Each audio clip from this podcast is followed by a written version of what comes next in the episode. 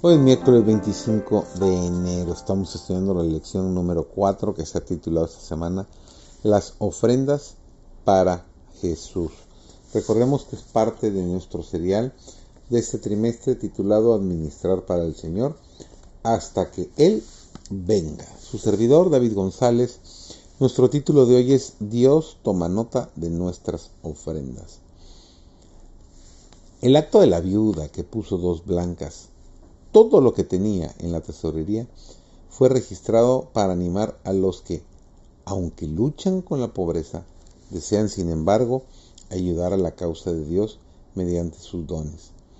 Cristo llamó la atención de los discípulos a esa mujer, que había dado todo su alimento.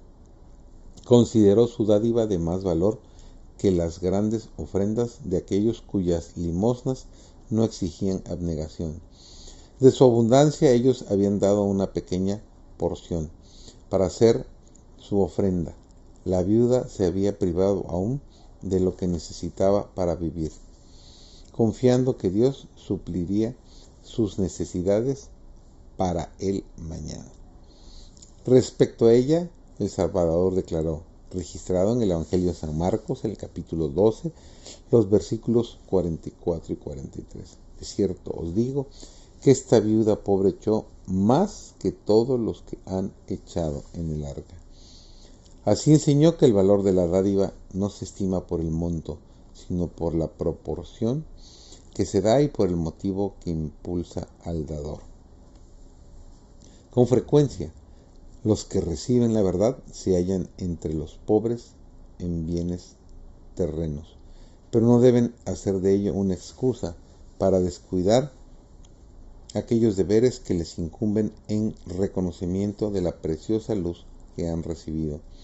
No deben dejar que la pobreza les impida allegarse tesoros en los cielos.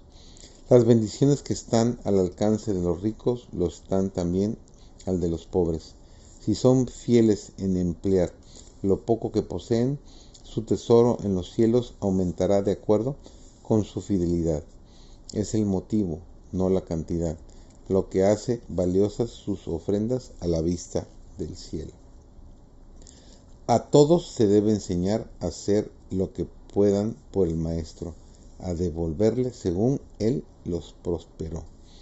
Él pide como deuda justa un diezmo de sus ingresos, sean grandes o pequeños, y aquellos que lo retienen cometen un robo hacia Él y no pueden esperar que su mano prosperadora esté con ellos, aun cuando la iglesia se componga mayormente de hermanos pobres, el asunto de la benevolencia sistemática debe explicarse cabalmente y debe adoptarse el plan de todo corazón.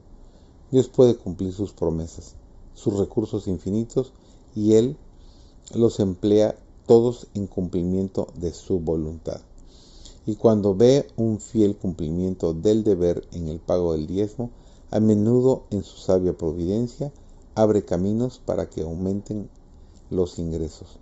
El que cumpla la disposición de Dios en lo poco que le haya sido dado, recibirá el mismo pago que aquel que da de su abundancia. Algunos no tienen naturalmente a la devoción y por lo tanto debieran fomentar y cultivar el hábito de examinar detalladamente sus propias vidas y motivos y debieran fomentar de un modo especial el amor por los ejercicios religiosos y por la oración secreta. Qué hermosas recomendaciones y consejos para que tengamos una vida espiritual más cercana a nuestro Dios.